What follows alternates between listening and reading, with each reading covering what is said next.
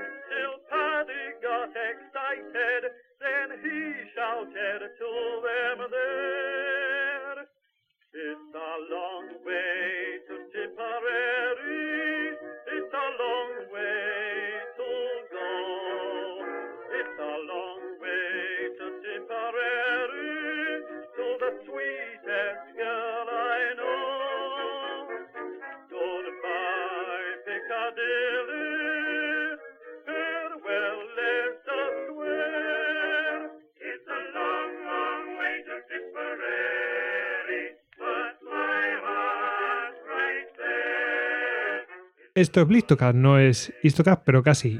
Y hoy, bueno, como ya se están aproximando, de hecho es que ya estamos en fechas, pues que son, eh, estamos en fechas de Adviento.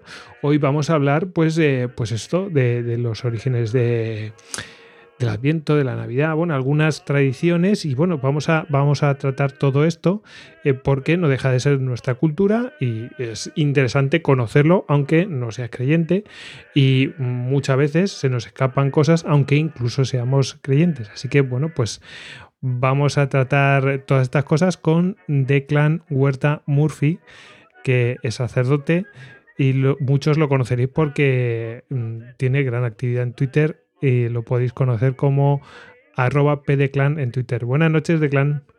Buenas noches, encantado de estar con vosotros. El placer es nuestro, de verdad.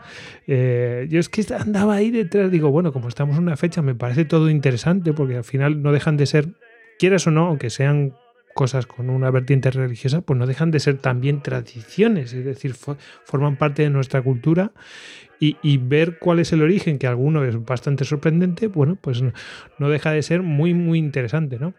Y dije, bueno, voy a hacer un, un blitz de esto y se me ocurrió, ¿por qué no le pregunto a Declan, que ya además ha participado en un podcast, el de los compañeros de Antena Historia? Bueno, pues, oye, ¿por qué no lo hacemos, no? Y pues eh, Declan, pues muy amablemente está aquí, ¿no?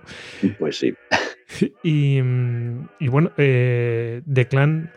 Eh, es eh, sacerdote, mm, estás eh, en una parroquia de Cuenca y, bueno, pues eh, aquí está para contarnos.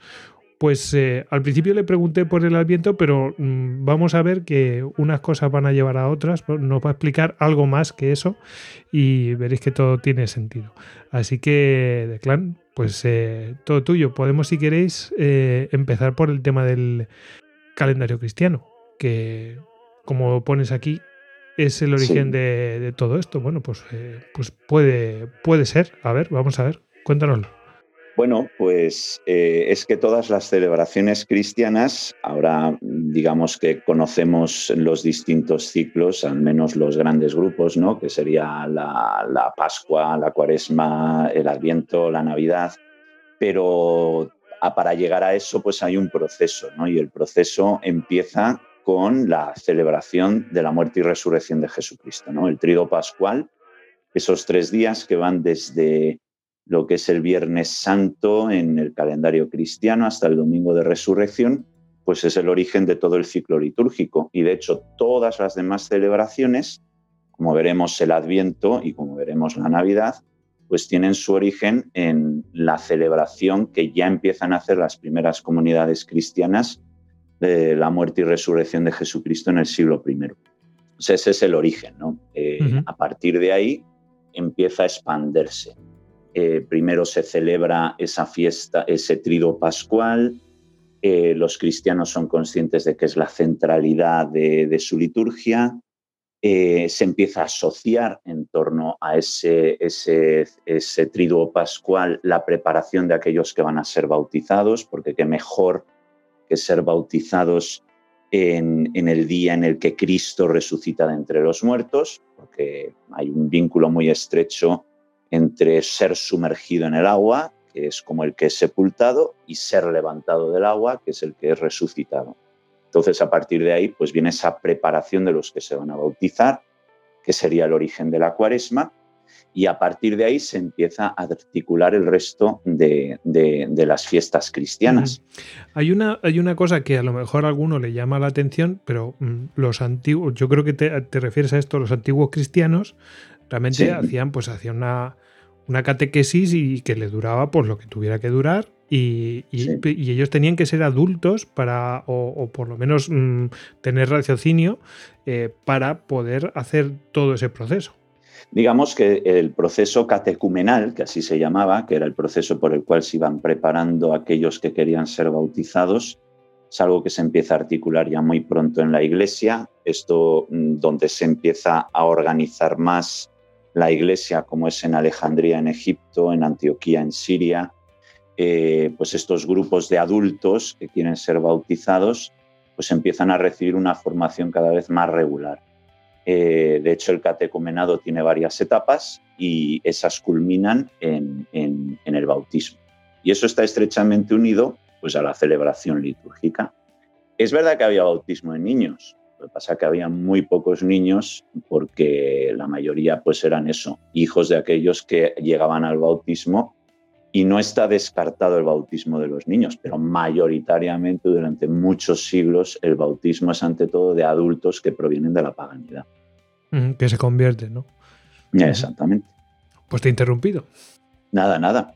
Pues en ese sentido, la celebración litúrgica está articulada en torno a la Pascua y eso ya nos llevaría a eh, bueno, los tres primeros siglos de la Iglesia, que son siglos en los cuales digamos, se alternan una serie de persecuciones más bien de ámbito local, sobre todo vinculado con lo que se entendía como una falta de compromiso de lealtad, que eran los sacrificios a los cultos eh, imperiales, y, no llega a haber una gran persecución general hasta el año 251 con el emperador Decio, una persecución global en todo el imperio. Entonces, bueno, pues en ese entorno de alternando persecuciones locales y de relativa paz, pues se van eh, estableciendo todas las eh, celebraciones cristianas. Eh, es muy interesante darse cuenta cómo rápidamente empiezan a surgir dos formas de entender la liturgia y que empiezan a tener su punto central de conflicto en cuál es la fecha para celebrar la Pascua porque la fecha de la Pascua va a determinar el resto de todas las celebraciones del año. Entonces vamos a tener una tradición oriental que se va a guiar por una fecha fija y vamos a tener una tradición latina que va a intentar guiarse por otra forma de fecha fija, pero vinculada a los ciclos eh, de la luna, ¿verdad? De tal manera que ah, en esa ya primera divergencia que empieza a surgir en las iglesias orientales, eh, no solo griegas, sino también las de origen siriaco o las que posteriormente conoceremos como coptos, que son las de Egipto, y por otro lado, las que provienen sobre todo de la latinidad, pero que no hay que entender exclusivamente como Roma, sino que también hay zonas, eh, focos con su propia autonomía de desarrollo, que será el norte de África, que será muy rico, Hispania, que irá cogiendo una fuerza cada vez más grande, y la Galia, eh, la liturgia galicana, los ritos galicanos, sobre todo va a adquirir una gran importancia pues, con el renacimiento carolingio. Pero bueno, esos son los dos grandes ámbitos en los que se empieza a articular todo el calendario. Eh, para hablar del Adviento, mm, nosotros tendríamos que entender primero eh, a qué se preparan los cristianos, que no es otra cosa que la celebración de la Navidad. ¿Cuándo empieza a celebrarse la Navidad? Bueno, la Navidad es una mm, celebración relativamente tardía, desde el punto de vista litúrgico al menos, ¿no? La fiesta de Navidad con las celebraciones propias es algo relativamente tardío. En los calendarios cristianos, de festividades cristianas, empieza a aparecer a partir del siglo IV. Eh, de hecho, la primera noticia histórica que nosotros conservamos sobre la celebración de la Navidad está en un texto que se conoce como cronógrafo de la Iglesia de Roma o calendario de Filócalo, que, vendría a ser pues, una especie de calendario perpetuo, para entendernos así un poco, eh, pues como el calendario perpetuo zaragozano o alguna cosa así, llena de curiosidades, de eventos, de fechas, de nombres, etc. ¿no? Este calendario es del año 354. Y en este calendario es la primera noticia histórica que nosotros tenemos de eh, una celebración de la fiesta del natalicio del Señor. Y esta fiesta del natalicio está puesta el 25 de diciembre.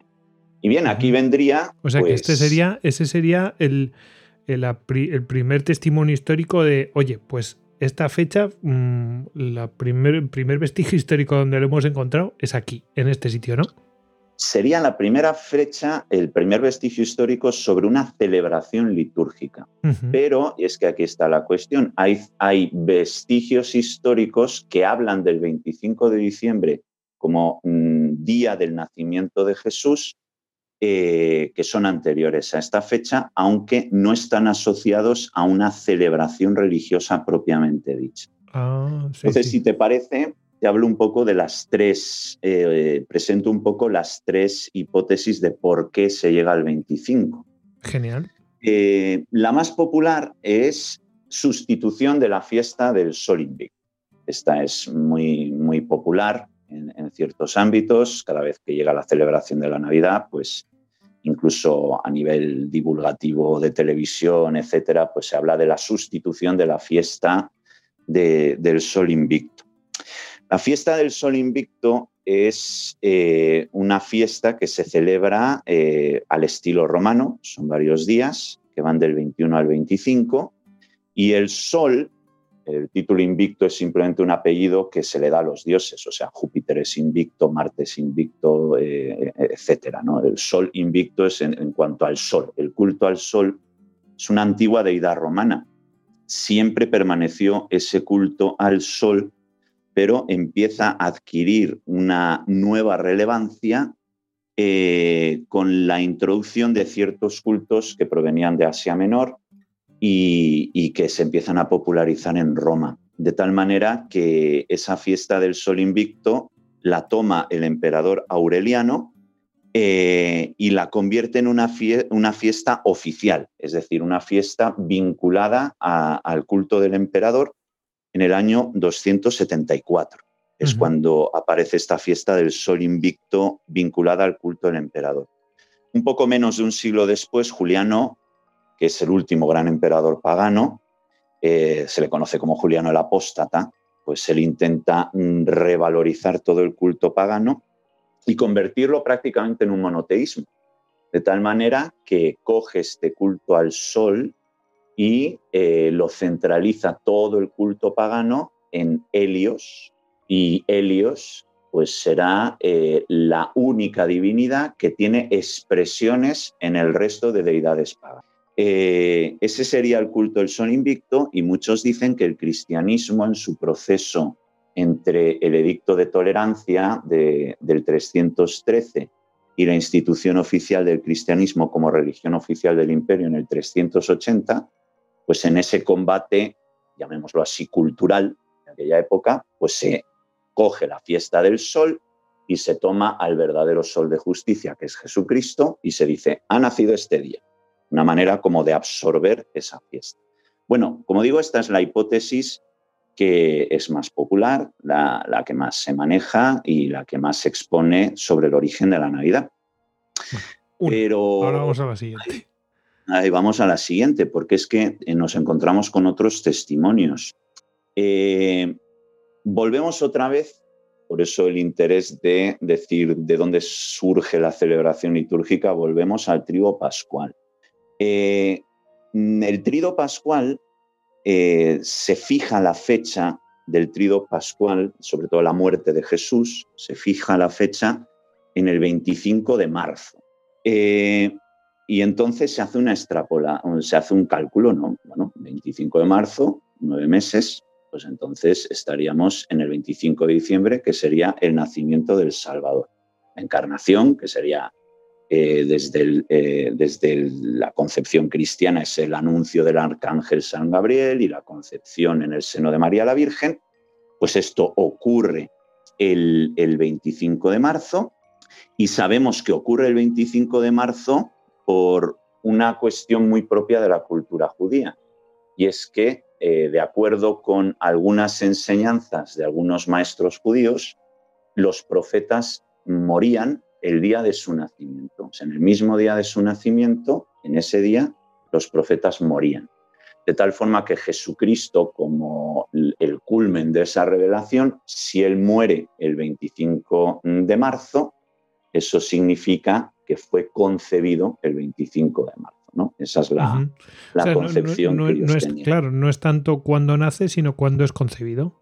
Exactamente. En este caso sería la concepción porque es un hecho relevante en los evangelios, ¿no? La introducción del Mesías en el mundo.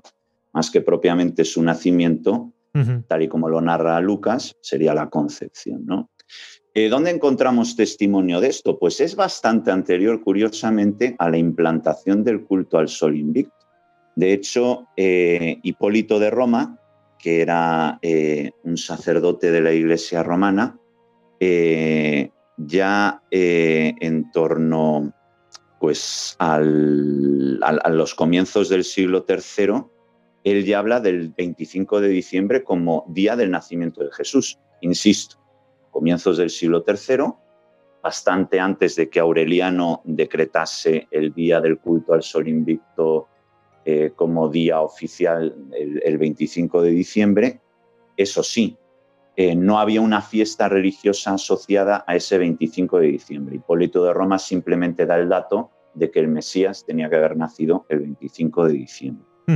Por lo tanto, ahí tendríamos un dato en el cual se podría justificar también, antes de ese conflicto cultural por absorber eh, la fiesta del sol invicto como una fiesta cristiana, ahí podríamos tener eh, un dato. Y de hecho, mm, en otras obras patrísticas, como en el mm, de Pasca Computus, o sea, del cómputo de la Pascua, de un autor que se conoce como el pseudo Cipriano, ya en torno al año 240, también él va a mencionar 25 de marzo como fecha de la encarnación y 25 de diciembre como fecha del nacimiento del Salvador. Eso sí, nuevamente sin vincularlo a una fiesta religiosa concreta. ¿no? Por lo tanto, eh, y bueno, y después tendríamos el Papa San León Magno, que recoge varias, que es del siglo V y que recoge varias tradiciones anteriores en torno a esa idea de que Jesús nacería el 25 de diciembre. En el fondo, el 25 de diciembre es una mezcla de todas estas.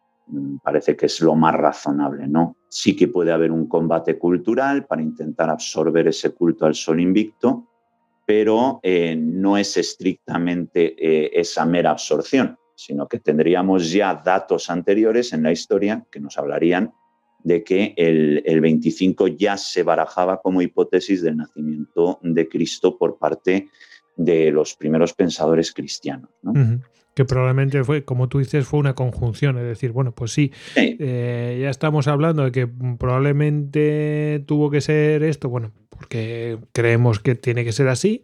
Eh, oye, mira, coincide con esto y bueno, pues puede que haya que sea una conjunción de cosas y luego eh, además lo otro. Es más, lo verían como una feliz coincidencia.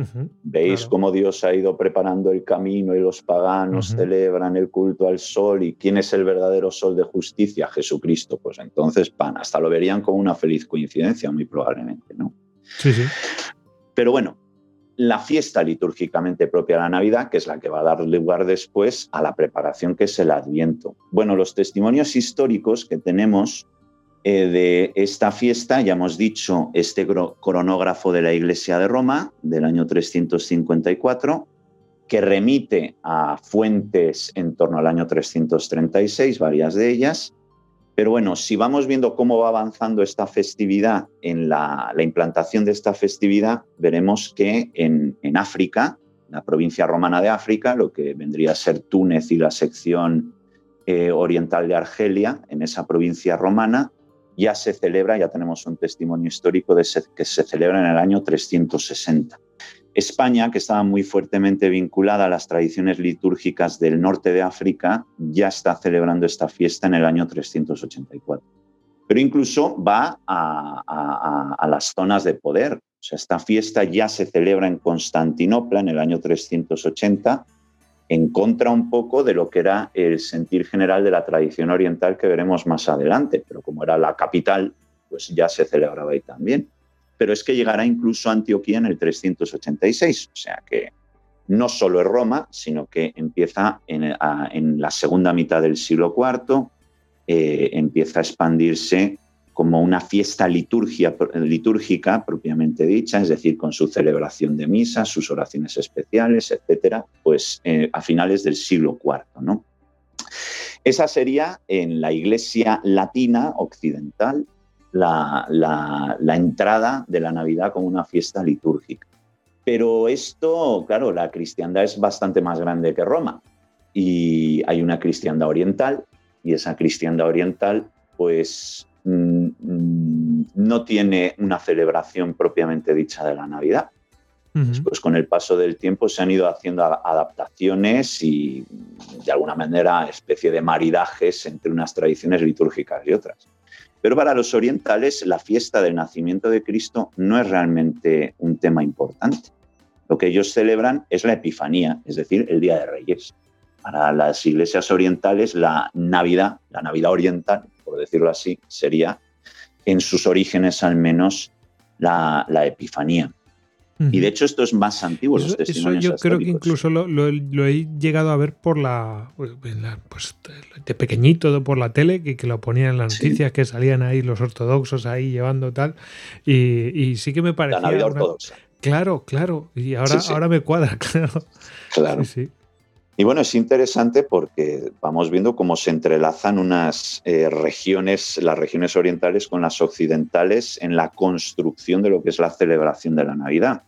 Por ejemplo, el Día de Reyes, entendido como Epifanía, es decir, la manifestación del Mesías al mundo, eh, ya habla de ello Clemente de Alejandría a principios del siglo III, en una obra suya que se llama El Estrómata. Ahí habla del 6 de enero como, como celebración litúrgica. Aquí sí, Aquí ya estamos hablando de una celebración litúrgica, lo que nos puede hacer pensar que incluso hay una tradición no litúrgica previa de elección de esta fecha, pues incluso en el siglo II, ¿no? mediados del siglo II. Eh, Oye, me ha encantado, me ha encantado lo, de la presentación del Hijo de Dios al mundo. Eh, claro, eh, Sí, sí. ha, nacido, pero hay un momento en el que se le presenta, que, es como se presenta a, las primeras personas. Bueno, pues, claro. es que el mero hecho de venir, ¿no? Viene para algo y viene para que lo conozcamos.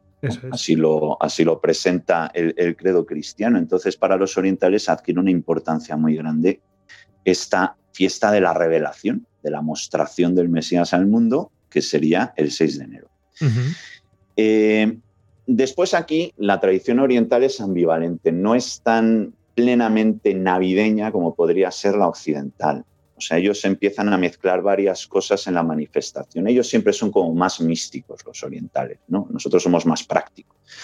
Y ellos empiezan a mezclar en la fiesta de la Epifanía todos esos momentos donde el Mesías se muestra al mundo. Por lo tanto, no es solo la adoración de los magos de Oriente, sino que también es el bautismo de Jesús en el Jordán. Eh, también se va a tratar de las bodas de Caná, cuando es el primer milagro de Jesús en Caná de Galilea, por intercesión de, María. En fin, empiezan a asociar varios momentos de mostración, la transfiguración incluso se llega a celebrar también en esta fiesta, que es donde Cristo en la cima del Tabor pues, se muestra transfigurado, es decir, eh, la luz parte de su propio cuerpo y así lo, observan los apóstoles que le acompañan. En fin, se hace una, amalgama de manifestaciones gloriosas de Jesús, ¿verdad? En esta fiesta de la Epifanía e incluso hasta hay una división entre los que le dan un carácter más propio del bautismo de Jesús en el Jordán y los que le dan una connotación más navideña, ¿no? Ha ido ganando con el tiempo en las iglesias orientales la connotación navideña precisamente por la influencia de la tradición latina. Pero bueno, eso incluso en el calendario católico pues sigue manifestándose. Nosotros tenemos la última celebración navideña que pasa totalmente desapercibida, que es después del Día de Reyes, el primer domingo después del Día de Reyes se conoce como el Domingo del Bautismo del Señor. Esa sigue siendo una celebración navideña Y eso lo tenemos en el calendario litúrgico occidental, el, de la Iglesia Latina. ¿no? Pero bueno, esto como presentación de otra tradición navideña, ¿verdad? Que sería la, Epifanía en, en, Oriente, ¿no? Pero bueno, esto ya nos llevaría al tema propiamente dicho del Adviento. ¿no? Aquí tenemos una pequeña sorpresa en la cuestión del Adviento. A ver, a ver. Y es que está vinculado, las primeras noticias sobre el Adviento están vinculadas a la Iglesia en Hispania. O sea que el Adviento tiene un origen eh, vinculado a nuestro propio territorio.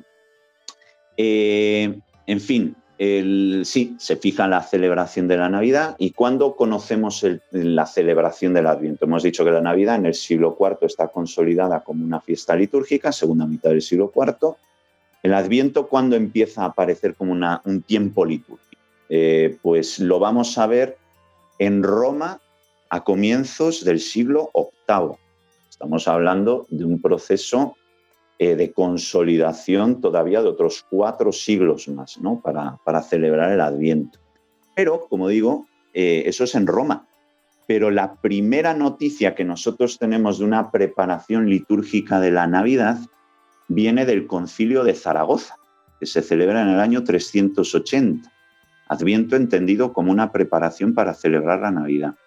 El concilio de Zaragoza es interesante porque eh, Hispania en aquella época pues era una zona relativamente pacífica, todavía el imperio romano eh, mantenía, con ciertas dificultades, pero mantenía las fronteras frente a los bárbaros. Ya había habido, bueno, ya habían en la zona oriental los visigodos ya habían sido asimilados, etc. Pero, pero bueno, Hispania era como una zona alejada de, de las zonas de guerra y de hecho Hispania que se evangeliza mm, lentamente y de forma tardía, sin embargo en el siglo IV el avance del cristianismo tiene un boom tremendo de tal manera que con ese avance vienen las herejías también. O sea, donde hay vitalidad, ideas nuevas, pues también hay ideas que desde el punto de vista de la ortodoxia doctrinal, pues no están conformes a, lo que es el, canal principal canónico ¿no? de, la doctrina.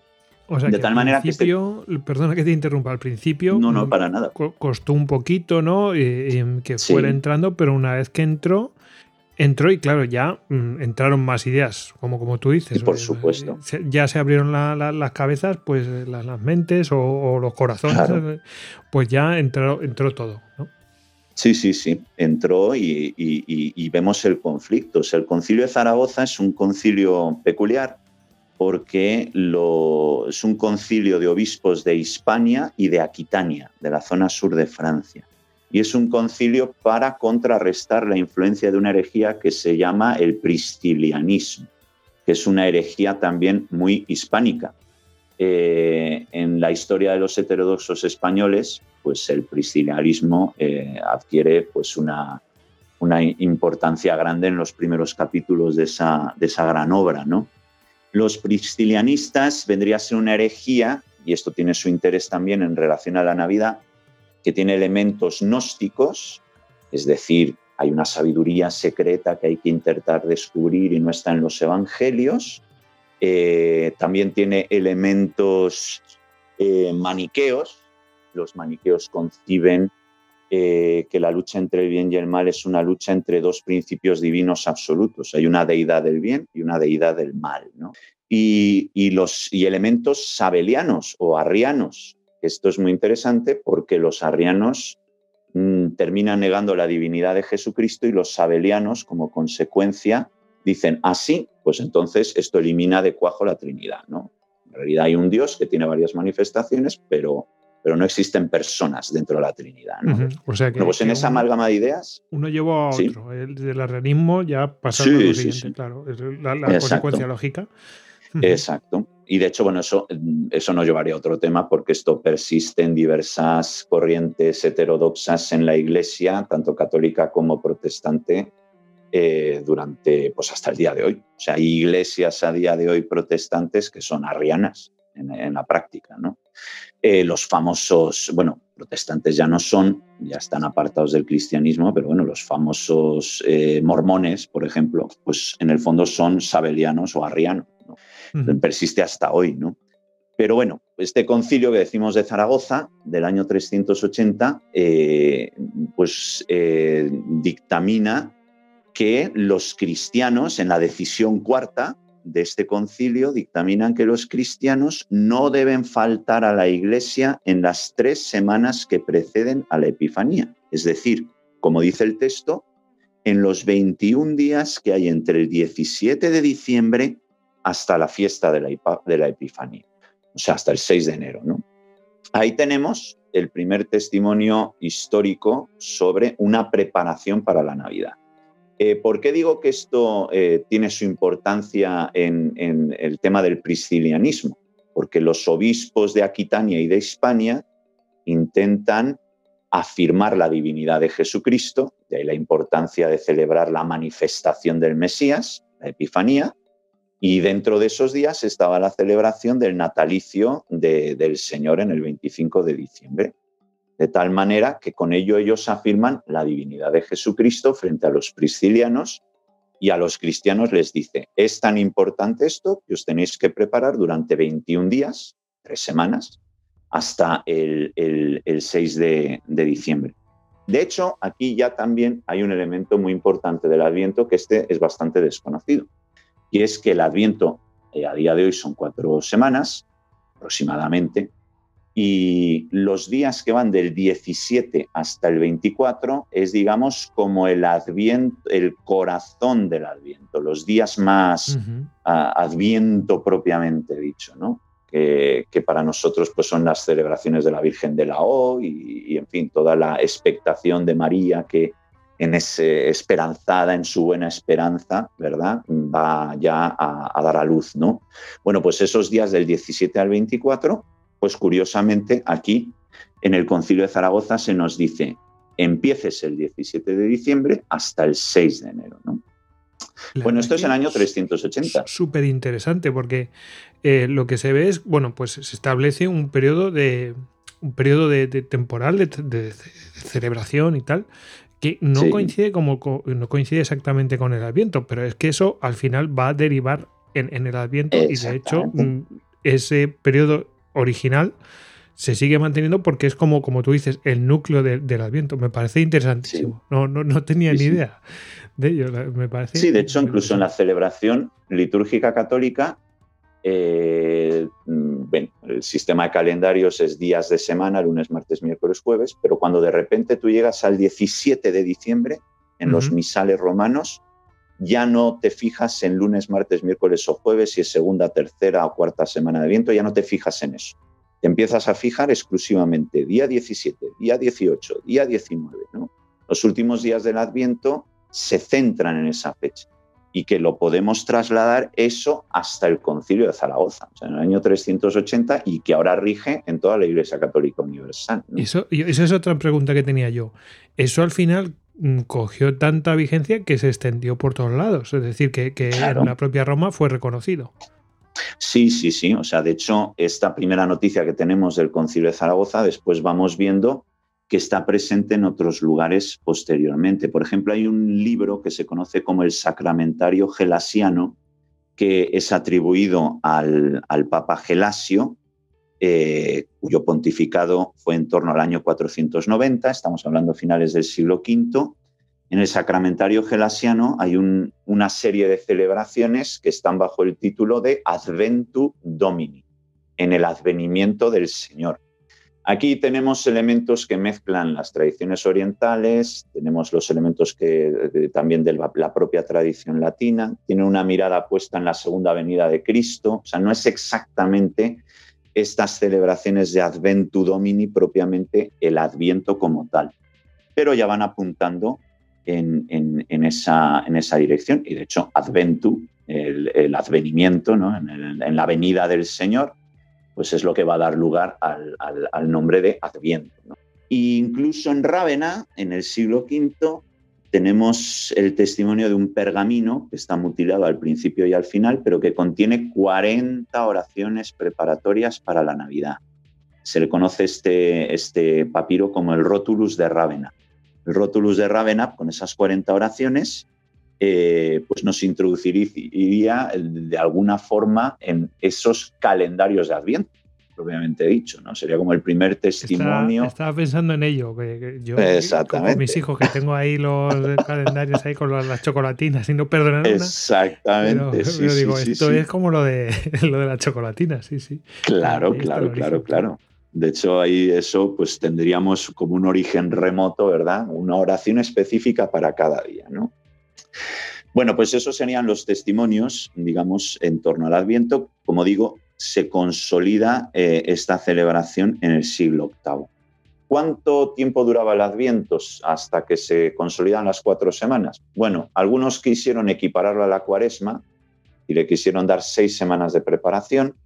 Algunas de las liturgias occidentales, eh, la galicana, la ambrosiana, pues se barajaban las seis semanas de Adviento como un paralelismo con la cuaresma pero al final eh, se impone la tradición litúrgica de las cuatro semanas de, preparación para la Navidad y esto, como digo, queda consolidado eh, a partir del siglo VIII hasta el día de hoy. Esa sería la, propiamente el, adviento litúrgico tal y como lo conocemos, pues lo tendríamos desde el, siglo VIII. Y esto sería un poco el, origen histórico del adviento. Después tendríamos objetos vinculados ¿no? a la celebración del Adviento y la Navidad. Quizás esto, uno, pues, uno más o menos lo hemos mencionado, que es el de, los calendarios. Exactamente. sí, sí, sí, sí. Pero hay más. Pero bueno, hay, otros elementos, por ejemplo, los árboles de Navidad. Los árboles de Navidad. Bueno, los árboles de Navidad, evidente, eh, son una tradición que en el cristianismo eh, aparecen integrados en el culto en Alemania es, eh, los primeros testimonios que nosotros tenemos de los árboles de Navidad son en Alemania y, digamos que los testimonios más relevantes son a partir del siglo XV. ¿no? Son los testimonios más relevantes que tenemos de estos árboles de Navidad. Pero eh, todos los historiadores coinciden que no deja de ser una tradición popular que muy probablemente hunde sus raíces en, los cultos eh, de origen celta, eh, sajón, escandinavo, donde los árboles pues, siempre tienen una gran importancia religiosa en el culto y son cosas que perviven, ¿no? El cristianismo, y eso mm, no le desmerece, ¿no? Muchas de sus tradiciones populares eh, están tomadas evidentemente del contexto cultural en el que están, de tal forma que no sorprende que estos árboles que ya aparecen documentados en el siglo XV pues pudieran eh, ser una pervivencia eh, que aparece ahí ya testimoniado, pero que es incluso muchísimo anterior, de, elementos propios de los cultos sajones escandinavos o incluso hundidas en las raíces de los, de los cultos celtas. Algunos autores quieren ver en el tema de las bolas y las luces originariamente eran manzanas y velas, pues algunos autores quieren ver pues, que es como el, árbol de la caída, las manzanas, el, y Eva, ¿verdad? Y, por otro lado la luz que es Cristo, que vence a las tinieblas y por lo tanto es la luz que vence esa, esa primera caída, de tal manera que las bolas y las luces vendría a ser ese juego entre entre el pecado original, las manzanas, y, el, y, la resurrección de Cristo, la luz. ¿no? Eso en cuanto a los árboles de Navidad. Queda muy circunscrito a Alemania los árboles de Navidad, no sale de ahí. ¿Cuándo empieza a, popularizarse los árboles de Navidad? Pues empiezan a popularizar eh, con la, el, éxodo masivo, vamos a decirlo así, es un poco exagerado, pero vamos, el éxodo masivo de nobles alemanes, segundones, que se casan con mujeres reinantes eh, de otras casas alemanas, de casas escandinavas, eh, de, Gran Bretaña propiamente dicho, y, de mujeres también, de, estas casas alemanas tan dividida estaba Alemania en principados y ducados y condados, etcétera, pues que muchos se van a casar fuera, ¿no? Y van llevando a ese, a ese contexto fuera de Alemania, primero Escandinavia, después Países Bajos y evidentemente con eh, la reina Victoria, con su consorte, pues esa tradición de los árboles llega a Inglaterra e Inglaterra está en su cenit de expansión de dominio cultural, de tal manera que es una eclosión desde esa eh, Inglaterra pre-victoriana y victoriana, pues es una eclosión en el mundo anglosajón de los árboles de Navidad, eh, que se popularizan sobre todo pues, por el advenimiento de la burguesía. La burguesía, mm, según va escalando, eh, imita los mm. usos de la nobleza. Sí, porque son, son, los nuevos, son los nuevos ricos y entonces, bueno, pues, eh, oye, pues yo quiero, yo quiero pertenecer a estos o por lo menos estar a la misma altura, entonces pues imito lo que hacen. Entonces empiezan los árboles. Dicen que en España, en torno a 1860, eh, em, em, llegan los árboles de Navidad de manos de una alemana que se casa con, con un noble de la corte en, en Madrid y en, torno a 1860 y que, y que esos árboles pues empiezan a popularizar en España a partir de entonces, al menos en algunos ámbitos. O sea, la, historia del árbol de Navidad eh, sí la podemos retrotraer probablemente a los, como hemos dicho, a los cultos paganos, cultos nórdicos, sajones, eh, celtas incluso, pero propiamente como algo extendido vinculado a la Navidad, mm, se circunscribe a Alemania por testimonios escritos en el siglo XV y solo a partir de la segunda mitad del siglo XIX se empieza a popularizar. La corona de Adviento, ese es otro elemento, eh, pues está fuertemente vinculado al árbol. O sea, es un mini árbol, vamos a decirlo así. Pero es un mini árbol que tiene un sentido muy práctico. Eh, también podemos retrotraerlo a, cultos escandinavos, aquí sí propiamente a, ciertos cultos a deidades escandinavas, de origen vikingo y, que después eh, adquiere, eh, digamos, esa hoja, ese, arco de, hojas verdes, ese arco de hojas verdes que, simboliza el retorno de la vida después del invierno, eh, pues es introducido en las, en las liturgias primero protestantes, más que nada por el, el ámbito en el que, en el que surgen, ¿no? Eh, que es Alemania y Escandinavia, y, prontamente es introducido en la liturgia en general, de tal manera que eh, suelen ir, estas las encontramos en las iglesias, llevan cuatro velas, algunas llevan cinco, que simbolizaría el ¿Ah, nacimiento de Cristo, ah, la última vela. La última vela es cuando se, encendería. en algunos sitios. Aquí en España solo hay cuatro normalmente, pero en algunos sitios sí que tienen cinco. Y eso, pues cada vela estaría vinculada a una semana de Adviento y sería eso, pues el, símbolo de la preparación. Cada domingo se va encendiendo una vela hasta que se encienden las cuatro y, con eso pues eh, vamos preparando la, Navidad. Como digo, esto eh, se introduce tardíamente en la, en la, en la liturgia cristiana y sobre todo viene mm, a través de del luteranismo, propiamente dicho, que recoge esta tradición alemana multisecular, a saber de cuándo sería, propiamente dicha, pero, pero bueno, es introducido y eso pasa al, al, mundo católico mm. con bastante normalidad. yo he oído que la corona, como es una, un elemento circular, pues eh, venía a representar pues que no tiene principio ni fin, pero bueno, cualquier...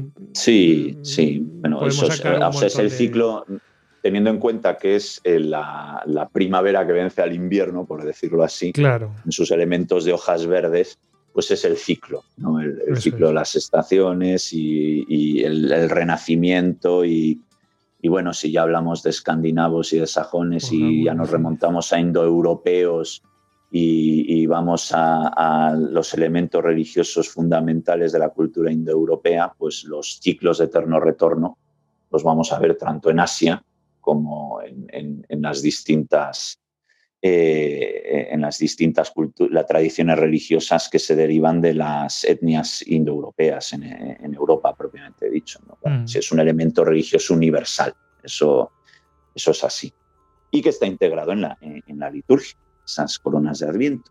Y bueno, otras cosas, bueno, el calendario ya lo hemos mencionado, en definitiva es una manera devota de, de vivir la, e, el adviento y, bueno, incluso la introducción de elementos mm, pues que lo hagan atractivo como los dulces, las galletas, el chocolate, etcétera, pues también tenemos que irnos al siglo XIX, la popularización de la celebración de la Navidad como una celebración social, festiva en las casas, los niños de la nobleza primero, de la burguesía después, pues el calendario estaría vinculado pues como una manera de hacer que los niños y la familia en general pues vivan esa expectativa, esa esperanza del nacimiento del, del Salvador. En Twitter circulaba el otro día un calendario de Adviento con cervezas, en fin, pues tiene su, tiene su peculiaridad. Entiendo incluso lo de los niños, porque claro, mm, los adultos pues se supone que entienden mucho mejor esto. Digo, se supone. Sí, sí, sí. Eh, pero claro, pero claro. si tú quieres hacer partícipes a los niños de esas cosas, eh, pues pues hombre, eh, entiendo cuál es la, lógica, ¿no? no, me opongo, pero, no, me pongo, pero me parece. no me en fin, ¿eh? como los adultos, los adultos eh, tenemos un pequeño problema en, estos tiempos de, eterna adolescencia, pues, ah. pues probablemente estos calendarios de advento de cervezas, ¿verdad? Pues venga a ser una manera de, permanecer, ¿no? Como niños eh, dentro de la vida adulta, ¿no? En fin, bueno, eso ya es una reflexión muy, Sí, sí, no. me, me encanta. Muy al paso, pero bueno. Lo de, la eterna, lo de la eterna adolescencia, pues, da para hablar. Sí, claro. Y bueno, después ya quedarían los belenes. los belenes ya sabemos todos que es una tradición franciscana, que es San Francisco de Asís en Italia en el siglo XIII, en la gruta de Greccio. Él, él hace un belén viviente por la devoción de querer ver representado físicamente el momento del nacimiento del Salvador en el portal de Belén y a partir de ahí pues se empieza a popularizar eso y se empieza a representar en imágenes, eh, pero bueno, eso ya es más, eh, bueno, no, igual no es conocido todo el mundo, pero digamos que es una de las cosas pues que más conocemos de los, de los elementos eh, mm, populares ¿no? de la celebración del Adviento y, de la Navidad. Sí, yo había oído que, que lo había traído eh, Carlos III de cuando estuvo en Nápoles y, bueno y en España pues, sí. se introdujo de esa manera igual que la lotería ¿eh? sí sí sí. Pero, trajo, lo que consideró que era oportuno para aquí para España pero, le, pareció bien y dijo pues como había sido rey de Nápoles pues sí Claro, los, de hecho, los famosos belenes napolitanos. Aquí en España, digamos que es como el origen clásico de los belenes, pues eso, exposición de Belén napolitano. Entonces, es que quiere decir, este es el Belén tradicional de España, ¿no? los que llegaron de Nápoles. ¿se entiende? Claro. Sí, sí. Bueno, pues, bueno, pues eh, esta sería un poco la presentación del Adviento, al menos desde una perspectiva histórica, asomándonos un poquito a la liturgia y algunos de sus elementos populares. La verdad es que me, ha parecido súper interesante. Y muchas cosas dan para hablar mm, pero ya nos iríamos. Ah, ¿eh? Vamos tirando y no, vamos a saber por dónde.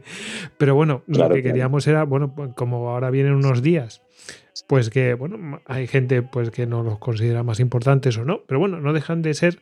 Eh, nos rodea. Claro, nos rodea, esa es nuestra cultura, exactamente. Entonces, bueno, pues saber por lo menos de dónde viene. Mm, sí, sí, sí. Aunque no profesemos religión, o sí, eh, bueno, pero conocerlo por lo menos.